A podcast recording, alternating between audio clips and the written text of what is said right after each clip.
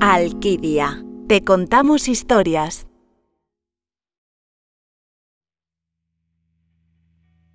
Iruki amaba mucho a su padre, pero llegó el día en que el anciano fue a unirse con sus antepasados.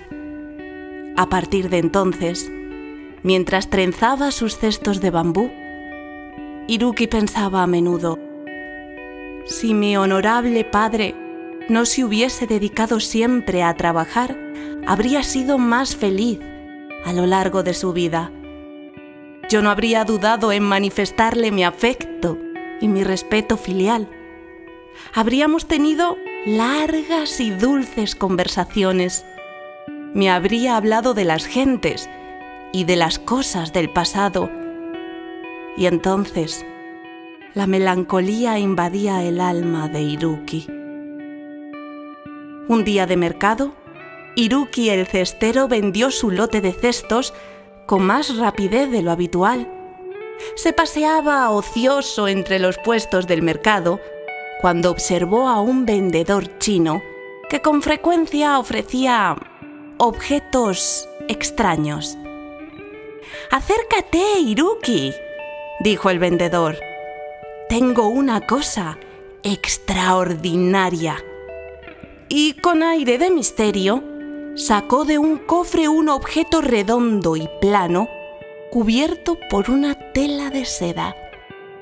Lo puso entre las manos de Iruki y, con precaución, apartó suavemente la tela.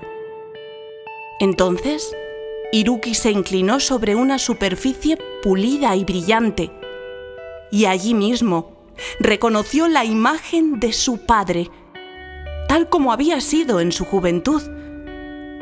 Desconcertado, exclamó, ¡Es un objeto mágico!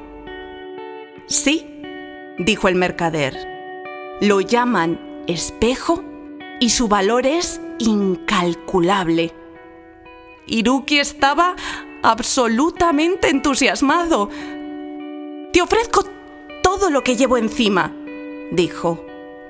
Quiero este espejo mágico para poder tener conmigo la imagen de mi amado padre.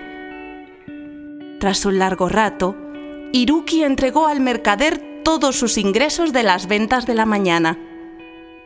Cuando volvió a casa, Iruki subió al granero y escondió la imagen de su padre en un baúl.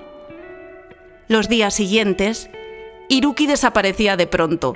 Se iba al granero y sacaba el espejo mágico del cofre. Se quedaba mucho tiempo contemplando la imagen venerada de su padre y así se sentía feliz. Su mujer no tardó en darse cuenta de su extraño comportamiento. Una tarde en la que él había dejado un cesto a medio hacer para salir de su taller, ella le siguió.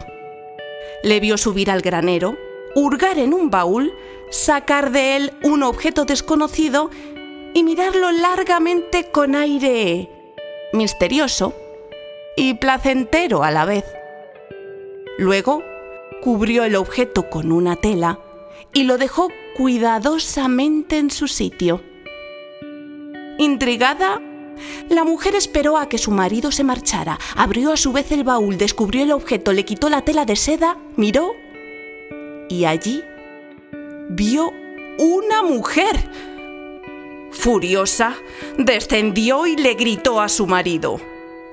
Así que me engañas, yendo al granero una docena de veces por día a contemplar una mujer. No, no es cierto dijo Iruki. No se trata de ninguna mujer. No he querido hablarte de ello porque pensé que no me creerías, pero la imagen que allí veo es la de mi padre. Y eso, eso apacigua mi corazón. Miserable embustero, vociferó la esposa. Yo sé muy bien lo que he visto, y es la imagen de una mujer lo que escondes en el granero. No, te aseguro, respondió Iruki, La disputa se enconó y fue subiendo de tono, pero en ese momento una monja mendiga se presentó a la puerta de la casa. La pareja reclamó su intervención y los tres subieron al granero. Allí, la monja miró el espejo y entonces dijo, Pero si es una monja.